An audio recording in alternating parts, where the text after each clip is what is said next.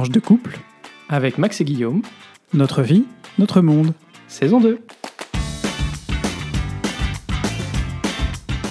Bonjour, bonsoir et bienvenue pour ce quatrième épisode de la saison 2 de notre podcast. Tranche de couple. On est comme d'habitude très très heureux de vous retrouver, tous et toutes, euh, en piste du coup, and God bless America pour cet épisode Stars and Stripes. Vous l'aurez deviné avec le titre de cet épisode, nous avons décidé de consacrer notre rubrique d'information sur les élections présidentielles américaines, puisque nous voilà à peu près dix jours avant les élections euh, aux États-Unis qui se tiendront le 4 novembre, et c'est donc la dernière ligne droite pour Joe Biden et Donald Trump. Alors aujourd'hui, on vous propose de faire un petit topo rapide pour que vous compreniez comment ça fonctionne et les enjeux. C'est parti. Alors d'abord, on va commencer avec un petit rappel sur le fonctionnement euh, général des élections, euh, enfin du système électoral, pardon, aux États-Unis. En ce qui concerne les élections présidentielles, elles ont lieu tous les quatre ans. Le président est élu non pas au suffrage universel direct, comme c'est le cas en France, c'est-à-dire qu'un électeur égale une voix, mais avec un intermédiaire, le collège des grands électeurs. Le principe des grands électeurs, c'est donc que le candidat qui remporte le plus de voix dans un État donné, alors ça, ça vaut pour 48 États sur 50, euh, remporte l'ensemble des grands électeurs de cet État. Ça explique qu'il y ait parfois une différence entre le vote populaire, c'est-à-dire le nombre de personnes ayant au total voté pour un candidat, et le vote du collège.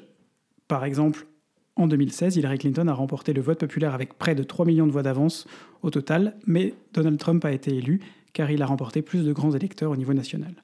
Il y a euh, au niveau des États-Unis 538 grands électeurs. Euh, ce n'est plus forcément très représentatif aujourd'hui compte tenu des évolutions démographiques et ça donne un avantage assez important aux petits États dans lesquels euh, un grand électeur, euh, représente une plus faible part de la population totale de l'État.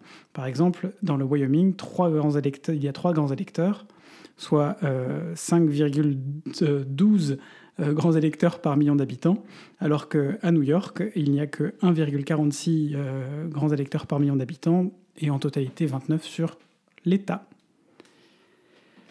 Le Parlement, puisqu'il y a aussi euh, deux autres élections à caractère national qui se déroulent en même temps que la présidentielle, c'est celle de la Chambre des représentants, donc la Chambre basse des États-Unis, dont les représentants sont élus pour un mandat de deux ans, qui est renouvelé donc intégralement tous les deux ans. Et puis le Sénat. Euh, on y reviendra après euh, sur pourquoi c'est euh, une, élection encore plus importante que la Chambre des représentants. Mais en gros, le Sénat est composé de 100 sénateurs, deux par État, quelle que soit sa taille, ici pas de proportionnel, élus, eux, pour des mandats de 6 ans, renouvelés par tiers tous les deux ans. L'idée étant, dans la Constitution américaine, que le Sénat, pardon, la Chambre des représentants représente euh, le peuple directement. Le Sénat, lui, doit avoir une vision, euh, était supposé avoir une vision de plus long terme et de pouvoir euh, être plus, un peu moins partisan et un peu plus sur des décisions qui se prendraient en, concertation entre les différents partis. Donc on a dit que pour le Sénat, c'est deux sièges par État. Ces deux sièges ne sont pas renouvelés en même temps, c'est-à-dire que, par exemple, dans un État donné, euh, en 2020, il y aura un renouvellement de l'un des deux sièges, et puis peut-être qu'en 2022 ou en 2024, l'autre siège sera renouvelé. Et le sénateur n'est pas élu donc dans une circonscription, contrairement aux représentants, mais bien à l'échelle de l'État. Il représente l'État et pas seulement sa circonscription. Selon euh, Philippe Corbet, on vous mettra son podcast en ligne, certaines élections sénatoriales, par exemple en Californie, ont presque l'amplitude d'une présidentielle en France, compte tenu du fort nombre d'électeurs qui sont attendus, euh, plusieurs dizaines de millions euh, parfois, juste pour élire un seul sénateur. Et puis, pendant cette Election Day, donc le 4 novembre, il y a aussi des élections locales par État, ou des gouverneurs, ou encore plus locales pour le maire, le chef de la police, le board des écoles et les parlementaires de chaque État, puisque chaque État a son propre Parlement. Et les parlementaires de chaque État fédéré, absolument. Donc le système politique des États-Unis est au moins au niveau national très bipolaire, puisque les deux grands partis, donc les républicains d'un côté, qui prônent l'économie de marché et un système peu régulé par l'État, et d'autre part les démocrates, qui eux prônent plus de réglementation pour compenser notamment les inégalités de l'économie de marché, par exemple une sécurité sociale, des règles pour éviter les discriminations, etc. Dans ce système, les indépendants n'ont pour ainsi dire aucune chance euh, de remporter euh, des, grandes, élections à grands enjeux. Par contre, on constate quand même que euh, le nombre de voix qui se reportent sur les indépendants dans des États comme par exemple la Floride au moment des élections des grands électeurs ont une influence sur quel parti pourrait être élu. On peut imaginer que quand Hillary Clinton a perdu la Floride il y, a, il y a 4 ans, vu le nombre de votes indépendants, si ces votes s'étaient reportés en grande partie sur la candidate démocrate, l'élection, l'issue de l'élection eût pu être tout à fait différente. Voilà, donc c'était la première partie sur le fonctionnement. Max, maintenant tu vas nous parler un peu des enjeux de cette élection. Exactement Guillaume. Le premier enjeu, c'est bien sûr la présidentielle, qui va déterminer si on a 4 ans euh, de présidence de Donald Trump supplémentaire ou un changement de président. Alors, pour remporter les élections, tu nous as parlé des grands électeurs. Et donc, le chiffre qu'il faut retenir, c'est qu'il faut 270 grands électeurs à l'un des deux candidats pour remporter les élections présidentielles. Certains États sont acquis pour un camp ou pour l'autre.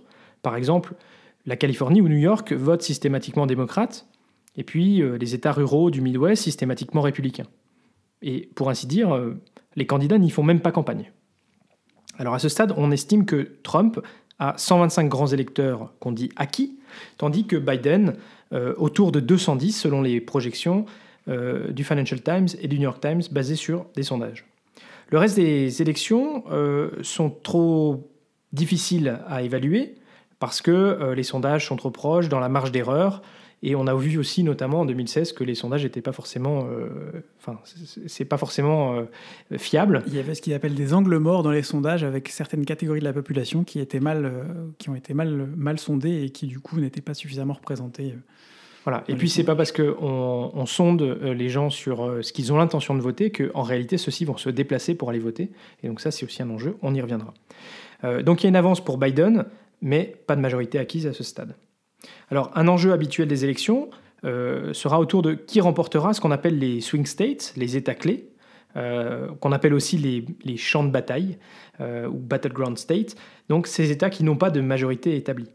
Alors ce sont effectivement des États où l'ensemble des efforts des campagnes républicaines et démocrates se concentrent, à la fois avec des meetings euh, des candidats à la présidentielle, mais aussi de la vice-présidence, qui font partie d'un ticket, on ne l'a pas dit, mais euh, c'est toujours un président et un vice-président qui se présentent ensemble. Euh, les spots télévisés, les, démarchages et tout ça. Alors, un élément qui est quand même assez notable, c'est que les spots TV sont souvent négatifs et il vise généralement non pas à convaincre de voter pour l'autre candidat, mais plutôt à décourager de voter pour celui euh, pour qui on aurait euh, le plus naturellement voté, parce que le spot va mettre en avant euh, des éléments peut-être un peu moins fédérateurs ou des choses qui sont, qui sont moins, moins belles, on va dire. Alors les, swing states, c'est notamment la Floride, hein, qui est un État extrêmement important vu le nombre de grands électeurs. Hein. Il a déterminé notamment en, 2000 euh, l'issue de la campagne euh, entre euh, Al Gore et George Bush. Donc 29 grands électeurs pour la Floride. La Pennsylvanie, 20 grands électeurs. L'Ohio, 18. voilà, juste pour vous en citer trois. Donc en 2016, Trump avait remporté l'ensemble des swing states, qui avait effectivement fait basculer l'élection, et on peut voir, on peut analyser a posteriori que Hillary Clinton n'avait pas fait campagne dans un certain nombre de ces swing states, pensant qu'elle allait naturellement remporter euh, ces États au vu des sondages. L'évolution démographique de certains États est un autre élément important euh, parce qu'il peut avoir un impact assez majeur sur les élections et c'est quelque chose qui sera de plus en plus important puisque ça tend à bousculer les schémas établis. Alors d'une part, certaines villes d'États traditionnellement républicains accueillent de plus en plus de populations issues d'États traditionnellement démocrates qui sont attirés par un plus faible coût de la vie et une situation économique favorable, qui par exemple euh, partent euh, de la Californie où euh, le coût de la vie est assez cher pour aller à Austin au Texas ou Phoenix au Nevada. Et d'autre part, on a une croissance de la population hispanique dans les États du sud des États-Unis qui peut aussi changer la donne car on estime que les latinos votent à 70% démocrates. Mais les républicains essaient aussi de convaincre ces populations traditionnellement plus religieuses, et donc, par exemple, contre l'avortement, de voter républicain. Voilà pour euh, les États. Les sénatoriales représentent un autre enjeu majeur de l'élection de 2020, compte tenu du rôle euh, très important du Sénat dans la politique américaine, et puisqu'en toute probabilité la Chambre restera euh, démocrate. Alors pourquoi est-ce que le Sénat est plus important? Le rôle du Sénat aux États-Unis est essentiellement de voter les lois fédérales, puisque la Constitution américaine dit que l'approbation des deux chambres est nécessaire pour qu'une loi soit ratifiée. et le Sénat a également un rôle de conseil du gouvernement. Mais il y a certains pouvoirs exclusifs au Sénat qui sont assez importants. Notamment, il donne son accord aux nominations faites par le président des États-Unis, à la fois pour le cabinet du président, mais aussi pour les secrétaires à la tête des départements fédéraux, c'est-à-dire l'équivalent de nos ministres. Le Sénat valide aussi les nominations pour les juges fédéraux et notamment, euh, vous en avez entendu parler ces derniers jours, euh, pour la Cour suprême des États-Unis, donc c'est très important.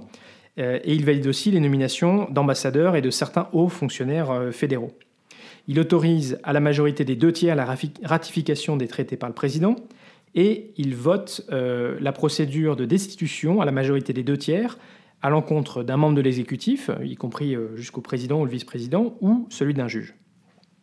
Donc disposer d'une majorité au Congrès est clé pour un président. Et on se rappelle que Barack Obama avait perdu sa majorité au bout de deux ans, ce qui l'avait empêché de réaliser toutes ses promesses de campagne, ce qui avait aussi conduit à plusieurs euh, shutdowns, c'est-à-dire la fermeture de l'administration fédérale, en l'absence d'accord avec les républicains sur le budget fédéral. Au bout de deux ans, pendant son deuxième mandat donc effectivement, c'était bien euh, au bout de son deuxième mandat, enfin dans son deuxième mandat, au bout de six ans, de mandat, donc euh, que euh, Barack Obama avait perdu sa majorité. Donc pour les deux dernières années, il dire que ça n'a pas été très drôle. Exactement. L'absence d'un contrôle de la majorité des représentants depuis, depuis le 3 janvier 2019 euh, pour, par Donald Trump, par Donald Trump euh, compte tenu d'une majorité euh, démocrate à la Chambre, a fortement ralenti certaines décisions de Donald Trump, notamment concernant le mur ou la relance, tous les éléments liés au, au, budget fédéral, ce qui a aussi conduit à plusieurs shutdowns à nouveau.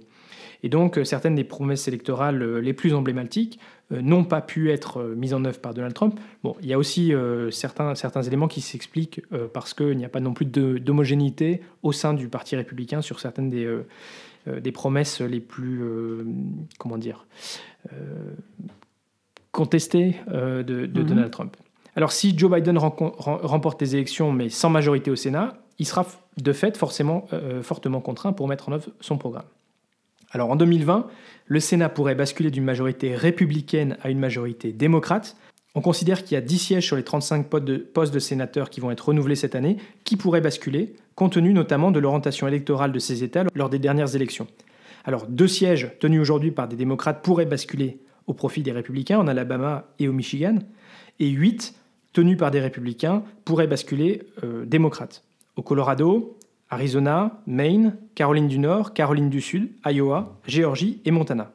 Donc, il faut avoir en tête euh, euh, euh, ces, ces, États-là. Alors pour les démocrates, il suffirait d'avoir trois sièges supplémentaires pour avoir une majorité, puisque de facto, lorsqu'il y a égalité des voix, le vice-président constitutionnellement peut apporter la voix qui fait la différence en tant que président du Sénat. Si les démocrates l'emportent, si Joe Biden l'emporte. Exactement. Alors Guillaume, euh, on va maintenant faire un focus sur un enjeu particulier qui est celui de la participation, un enjeu majeur. Alors déjà, petite correction, on vous a dit tout à l'heure que les élections c'était le 4 novembre. Shame on us, euh, c'est en réalité le 3 novembre. Et donc effectivement, la participation sera un enjeu majeur de cette élection, comme souvent en fait euh, dans les élections aux États-Unis d'ailleurs, mais d'une part parce que compte tenu de la pandémie de Covid, euh, on ne sait pas quel impact ça aura sur la volonté des électeurs de se déplacer physiquement le 3 novembre. D'autre part parce qu'aux États-Unis, et notamment de faire la queue dans des files, avec potentiellement des gens qui, euh, freedom, ne veulent pas porter le masque. Euh, mais c'est une, ceci est une autre histoire, enfin presque. D'autre part, parce qu'aux États-Unis, le vote anticipé est possible, soit par correspondance, soit en allant voter en avance et en fonction des États. Ça n'est pas nécessairement possible dans tous les États, même si globalement, euh, la plupart des États, en raison de la pandémie, se sont justement euh, mis à l'une ou l'autre de ces options, voire les deux. Si vous votez par correspondance, vous avez deux solutions. Soit vous envoyez, recevez un, ballot, un bulletin par la poste, euh, et vous le renvoyez par cette même poste pour qu'il arrive au centre des élections.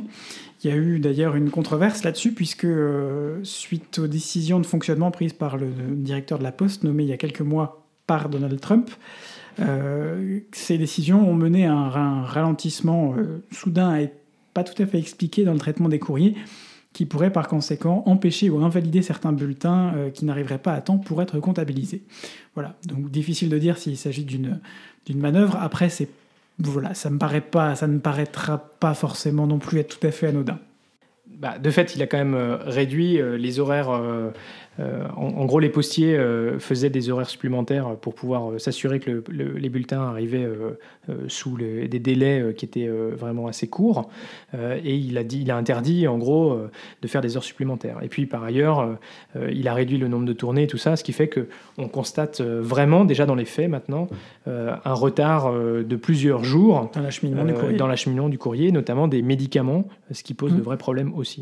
L'autre solution, euh, si vous votez par correspondance, c'est de déposer le bulletin de vote dans une boîte officielle prévue à cet effet. Pardon. Le souci étant double, euh, on a constaté euh, des manœuvres pour contrer cette possibilité. La première, c'est euh, tout d'abord avec la réduction euh, du nombre de boîtes disponibles dans certains États.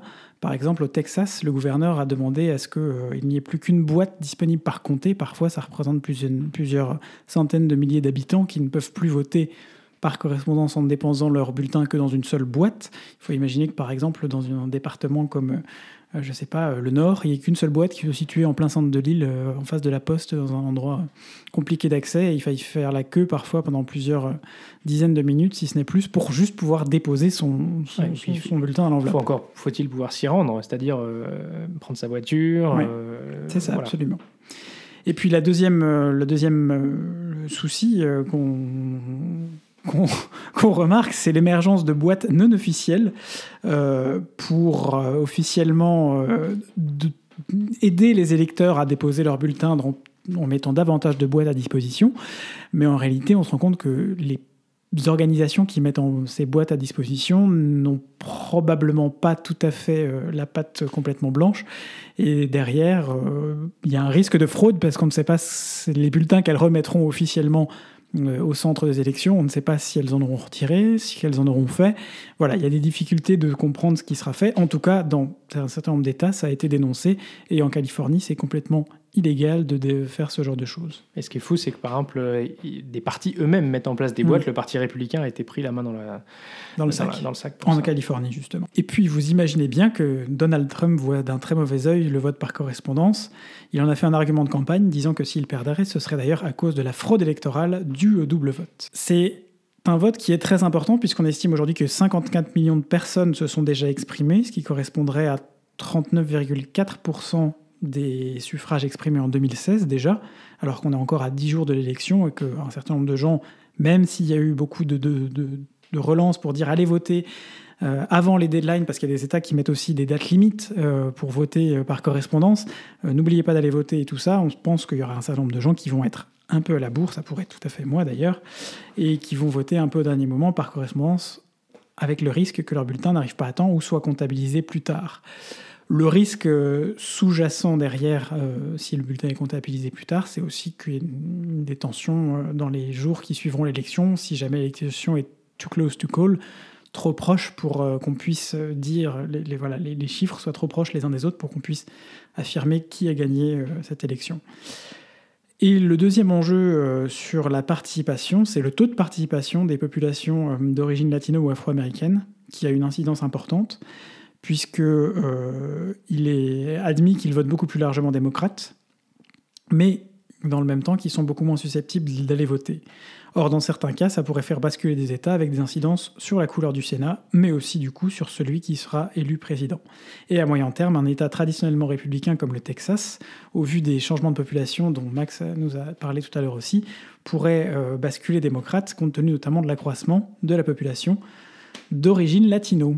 Voilà, euh, quelques enjeux sur la participation. Max, maintenant, au fond, qu'est-ce que ça va changer selon que l'un ou l'autre des candidats soit élu Alors, le 3 novembre euh, au soir, ou en réalité euh, probablement un peu plus tard, en fonction du temps qu'il faudra notamment pour décompter les bulletins déposés en avance, parce qu'il faut savoir que les, les, bulletins qui ont été envoyés en avance ne vont pas pouvoir être ouverts avant le 3 novembre matin.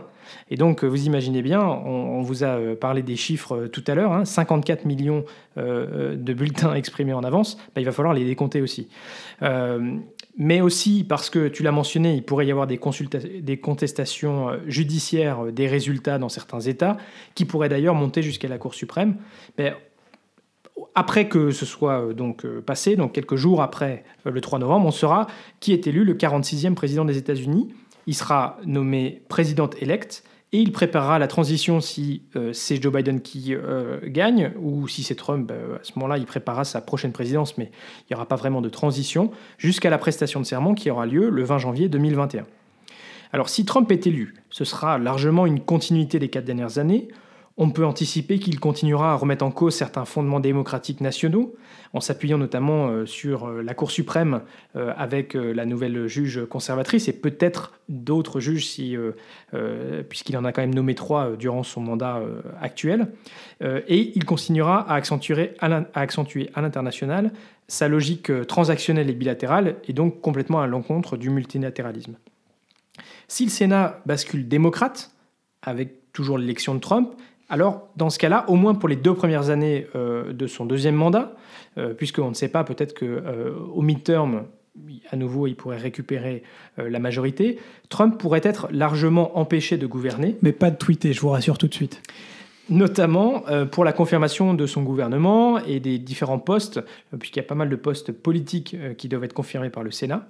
Alors on peut aussi imaginer, c'est une hypothèse, que une nouvelle procédure de destitution euh, initiée par la Chambre euh, pourrait voir le jour et euh, puisse aller à terme, puisque Trump n'avait pas pu être destitué parce qu'il n'avait pas de majorité au Sénat.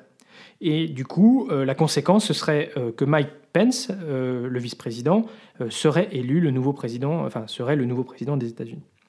Alors ça, c'est la première hypothèse, Trump réélu. Si Biden, de son côté, est élu, tout dépendra s'il a une majorité démocrate au Sénat.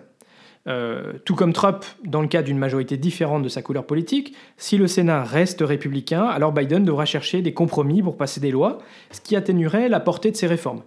Naturellement, il est aussi possible que les républicains soient dans ce cas euh, dans l'obstruction pour euh, limiter au maximum le champ de manœuvre de Joe Biden, en tout cas jusqu'au midterm, puisque vous l'avez compris, tous les deux ans, il y a des élections qui ont une incidence sur le Sénat. Si Biden, au contraire, dispose d'une majorité au Sénat, alors là, c'est le cas idéal, puisqu'il devrait mettre à profit les deux premières années de son mandat pour passer les réformes les plus importantes, bah, profitant, comme Barack Obama l'avait fait pendant les six premières années de son, mandat, d'avoir effectivement un congrès euh, totalement euh, en, sa faveur. Au plan international, euh, et ce qui nous concerne peut-être plus, nous, Européens, on devrait voir un retour des États-Unis dans un schéma plus traditionnel, notamment dans les enceintes multilatérales, euh, l'Organisation des Nations Unies, l'Organisation mondiale du commerce, l'Organisation mondiale de la santé, l'UNESCO, l'UNESCO, euh, qui ont été toutes très décriées par l'administration Trump, euh, et même pour l'OMS, les États-Unis enfin, sont sortis, ont arrêté de payer. Et l'UNESCO, pareil, pardon. on devrait aussi voir un fort retour des États-Unis dans la lutte contre le changement climatique, puisque Joe Biden a annoncé qu'il signerait à nouveau l'accord de Paris le premier jour de sa présidence. Et on sait qu'il euh, peut signer et il doit seulement avoir une ratification a posteriori du Sénat. Alors pour autant, certains grands marqueurs de la politique étrangère américaine ne devraient pas changer, et je crois que c'est important que vous l'ayez tous en tête. Euh, le focus euh, américain sur l'Asie, sur la Chine, devrait largement rester, puisqu'il y a une vraie compétition avec la Chine. La pression sur les Européens pour suivre la politique américaine, notamment vis à -vis de la Chine, devrait naturellement continuer. Et puis, euh, quand il s'agit de l'interventionnisme militaire, euh, on a vu euh, ces dernières années qu'il y avait une propension, et notamment Donald Trump, qui essayait de limiter les engagements militaires étrangers, à l'étranger des troupes américaines. et ça devrait se poursuivre parce qu'il y a quand même une certaine fatigue de la population américaine vis-à-vis -vis de ces engagements à l'étranger. Et accessoirement un coût et accessoirement un coût. Et puis, euh, quand il y a des morts, c'est pas non plus euh, politiquement. un coût euh, à la fois politique et, économique. Voilà, bah, on se focus sur l'élection présidentielle américaine est terminé. On a fait d'autres mieux. Il y a sûrement quelques petites inexactitudes, même si on s'est relu une fois, deux fois, trois fois. on vous prie de nous en excuser. N'hésitez pas à nous les faire remarquer pour qu'on d'ailleurs on revienne dessus et on fasse un erratum dans le, le prochain podcast ce n'est pas non plus une rubrique exhaustive et on aurait probablement pu nuancer davantage certaines choses, mais l'idée était ici vraiment de vous donner des, faits euh, le plus euh, objectifs possible, euh, puisque tout en ayant les limites du format, du format podcast qui ne se prête pas forcément à toutes les, à toutes les, explications et, à trop de détails. Alors, si ceci euh, vous intéresse, on vous, encourage à écouter euh, deux podcasts. Alors, d'une part, Les Lettres d'Amérique, qui ont été lancés par le correspondant de RTL à New York depuis 2015, Philippe Corbet, et depuis le 20 octobre, c'est son successeur, Lionel Gendron, qui a repris le flambeau. Et puis d'autre part, la story des échos, qui est consacrée aux élections, et vous pouvez trouver ces deux podcasts sur vos plateformes de podcasts préférées. Et puis, on tient aussi à remercier Corentin Célin, qui est un professeur agrégé d'histoire en classe préparatoire, qui fait des chroniques euh, pour le site lesjours.fr et qui euh, a des analyses très fines de la politique américaine qu'on retrouve notamment sur Twitter sur son compte Corentin Merci Max. Alors on va faire euh, quand même aujourd'hui une courte rubrique Belgitude. je dis courte parce qu'on va vous parler de quelque chose que vous connaissez déjà, le millefeuille administratif, le nouveau gouvernement. C'est un vrai coup de gueule aujourd'hui que je lance. Euh, et que lance le monde de la culture en général dans la région de Bruxelles-Capitale, puisqu'après que le gouvernement fédéral ait mis en place, on va dire, un cadre de décision lié, euh, de restrictions liées au Covid euh, vendredi matin dans, lors d'une conférence de presse. Donc nous étions, pour être précis, le vendredi 23 octobre au matin. Euh, hier après-midi, le samedi 24, le président de la région de Bruxelles-Capitale a annoncé, euh, malgré que ce ne soit pas une demande du gouvernement fédéral, que l'ensemble des lieux culturels de la région de Bruxelles-Capitale devaient arrêter leurs activités jusqu'au 19 novembre. C'est donc un coup de gueule parce que ces établissements culturels, euh, tous, tous, tous, ont travaillé très dur et les équipes ont travaillé très dur pour mettre en place des protocoles de sécurité, faire en sorte que euh, les, les spectateurs comme les artistes, comme les employés, comme les techniciens soient euh, le plus en sécurité possible. C'est des protocoles qui passent par des tests, c'est des protocoles qui passent par des vérifications de, santé euh, quotidienne, par des gestions de bulles. Pour vous dire, le protocole qui a été mis en place à la monnaie fait quasiment une cinquantaine de pages, euh, donc à l'Opéra de Bruxelles fait quasiment une cinquantaine de pages. Voilà, euh, malgré ça, le gouvernement a décidé que, en raison de l'augmentation des cas et du fait qu'ils ont énormément tardé euh, à réagir sur cette pandémie, euh, et sur cette deuxième vague, euh, les lieux culturels devaient fermer. Je ne peux que être d'accord avec euh, Peter de Caluvé, le directeur de l'Opéra de Bruxelles, qui a réagi dans le, journal de, Tate, euh, un journal flamand, avec fureur à la décision du gouvernement, en disant que c'est scandaleux, que ça avait été décidé sans concertation par un gouvernement régional qui, par ailleurs, n'est même pas compétent pour l'opéra, puisque l'opéra est un établissement fédéral.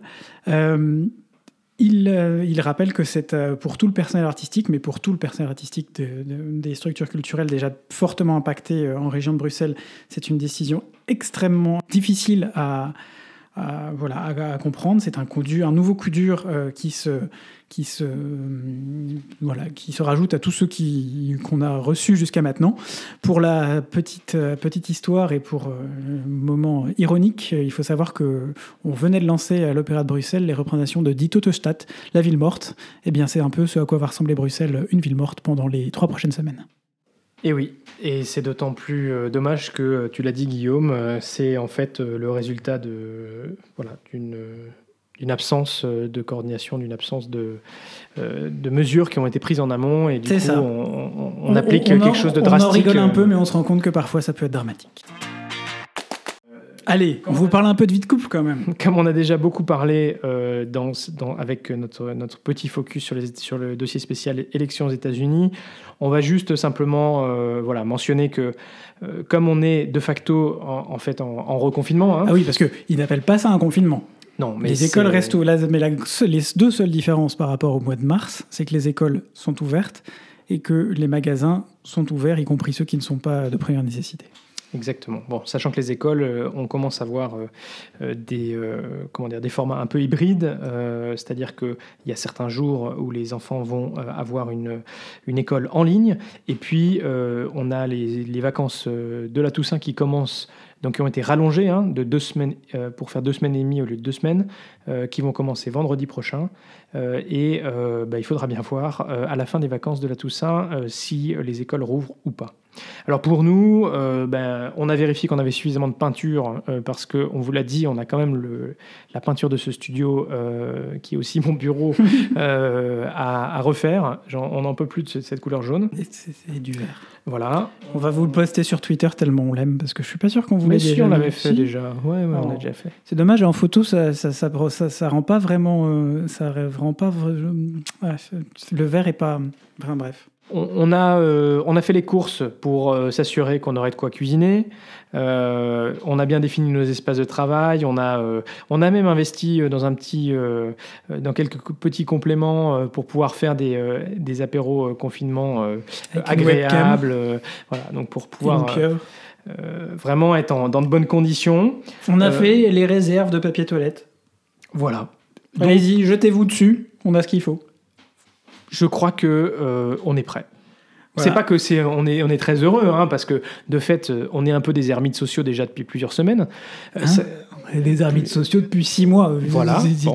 Bon, ok. Mais on vous aime, on vous aime quand même, même si on ne vous a pas encore vu. Et donc n'hésitez pas effectivement ben, à interagir avec nous. On sera toujours heureux de vous retrouver à la fois sur les réseaux sociaux, donc Facebook, Twitter, mais aussi si vous nous envoyez un mail. Euh, donc notre adresse mail c'est toujours tranche de couple à gmail.com et le 2 c'est un le chiffre 2 c'est pas DE. Allez, on passe maintenant à la dernière partie de notre podcast. Absolument, c'est toi Max qui va d'abord euh, dans cette rubrique tech euh, nous parler d'un événement qui aura lieu le 4 novembre. Alors effectivement, le premier sujet dont j'aimerais vous parler, c'est un événement lié à la voiture électrique. La voiture électrique, elle est au cœur d'une guerre de l'information. Le 4 novembre à 20h, euh, il y a un documentaire très complet qui s'appelle À contresens, qui sera diffusé en avant-première sur Internet par les réalisateurs. Euh, du documentaire, qui sont euh, notamment un journaliste d'une émission suisse. alors ce documentaire, il reprend une à une les informations qui ont été diffusées dans les médias, il propose une enquête vraiment sur le terrain pour confirmer ou infirmer ces affirmations, et il part à la recherche de ceux qui manipulent l'information. Alors, ce que moi j'ai apprécié euh, à titre personnel en, ayant euh, euh, vu une interview des réalisateurs, c'est qu'ils affichent clairement que leur ambition n'est pas de répondre à la question de savoir si la voiture électrique c'est bon ou mauvais, mais de nous présenter, de vous présenter les éléments qu'ils ont trouvés pour que chacun puisse se faire sa propre idée. Alors, la diffusion sur Internet d'une version longue du documentaire, 90 minutes, sera suivie d'un échange avec l'audience et elle doit permettre de contribuer au financement euh, du documentaire, puisque, en fait, à terme, il est prévu une diffusion euh, à la télévision d'une version plus courte, mais ils avaient besoin de encore quelques subsides pour pouvoir euh, finaliser ce documentaire. Donc, si ce sujet vous intéresse, on vous invite à vous inscrire à cette soirée qui promet d'être vraiment très intéressante à un coût qui, euh, de mon point de vue, est quand même abordable, 9 euros. Et vous trouverez plus d'informations et vous pourrez vous inscrire sur le site à contresens-lefilm.fr. Et puis, j'espère qu'on pourra euh, débriefer avec vous et vous en parler lors d'un prochain podcast. Alors, Guillaume, tu veux nous parler euh, d'un autre événement? Ben oui, je voulais vous parler d'un événement aussi un peu positif parce qu'après tout, on a été d'abord très factuel puis un peu négatif dans, ma, dans la rubrique Belgitude. Euh, et, puis, euh, et puis aussi factuel dans la rubrique sur euh, le 4 novembre que Max, dont Max vient de nous parler. Moi, je vais vous parler du Z-Event. Le Z-Event, c'est quoi? C'est un projet caritatif créé par Adrien Nougaret et Alexandre Dachary, deux streamers, donc c'est des, streamers, c'est des joueurs de jeux vidéo en ligne, plus connus sous les pseudos de Zerato, Zerator pardon, et Dash. Objectif euh, de ce event, euh, qui existe depuis 2017 sous ce nom-là, mais qui existait déjà en 2016 sous le nom de Project Avengers, c'est de récolter de l'argent pour une organisation caritative via donc euh, un certain nombre de joueurs connectés en ligne, auxquels la communauté des, joueurs reverse des dons euh, lorsqu'il voilà pendant pendant cette, cette période de jeu. Donc la première édition, euh, je l'ai dit, euh, de ce projet a eu lieu sous le nom de projet Avengers en 2016. C'était une édition courte constituée de 34 heures de jeu en live. elle a permis de rapporter pour l'association Save the Children 170 000 euros. Et puis ensuite, en 2017, il y a eu une édition dédiée à la Croix-Rouge française. C'était au moment, souvenez-vous, de l'ouragan Irma. Euh, qui a touché euh, notamment l'île de Saint-Martin et Saint-Barthélemy. Euh, l'idée étant d'aider à la, reconstruction justement et à aider les populations sur place. Elle avait rapporté 451 000 euros. Médecins sans frontières, Institut Pasteur, et puis cette année, en 2020, Amnesty International.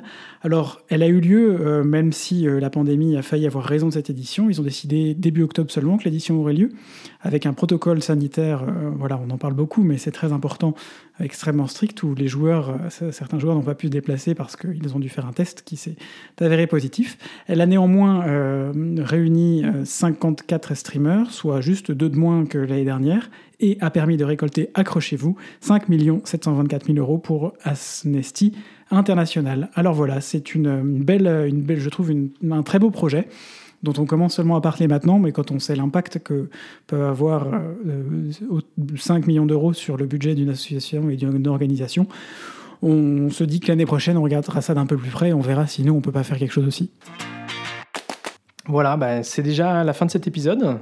Euh, on espère qu'il vous aura plu et notamment que ce focus sur les élections américaines vous auront permis d'avoir les idées un peu plus claires euh, sur quelque chose qui, euh, certes, n'est pas en Europe, mais qui néanmoins a quand même un impact important ben dans la vie du monde et sur, notre vie en général, puisque je pense que pour, tout le monde, il est quand même difficile de faire abstraction du fait qu'il y a des élections dans dix jours aux États-Unis. Ah, absolument. Et donc, dans deux semaines, on reviendra vers vous probablement brièvement avec les résultats de ces élections, hein, quand même, parce qu'après un podcast entier, on ne manquera pas d'analyser rapidement, euh, en tout cas, peut-être pas sur tout le podcast, mais ce qui s'est passé et ce qui se passera le, le 3 novembre et dans les jours qui suivront. Voilà, c'est déjà la fin de cet épisode. Si ce podcast vous plaît, faites-le découvrir autour de vous en vous abonnant à notre podcast pour recevoir automatiquement les épisodes, en vous abonnant à notre page Facebook ou notre compte Twitter et en partageant cet épisode à ceux que vous pensez qui pourraient être intéressés ou en repartageant euh, bah, la notification sur Facebook. N'hésitez pas à mettre une note aussi sur Apple Podcast ou un like sur Facebook, Twitter ou YouTube. Ce podcast est donc euh, diffusé le lundi tous les 15 jours. Alors d'ici au prochain épisode, portez-vous bien. Gros bisous, sortez masqués. Et à très vite pour de nouvelles tranches vitaminées.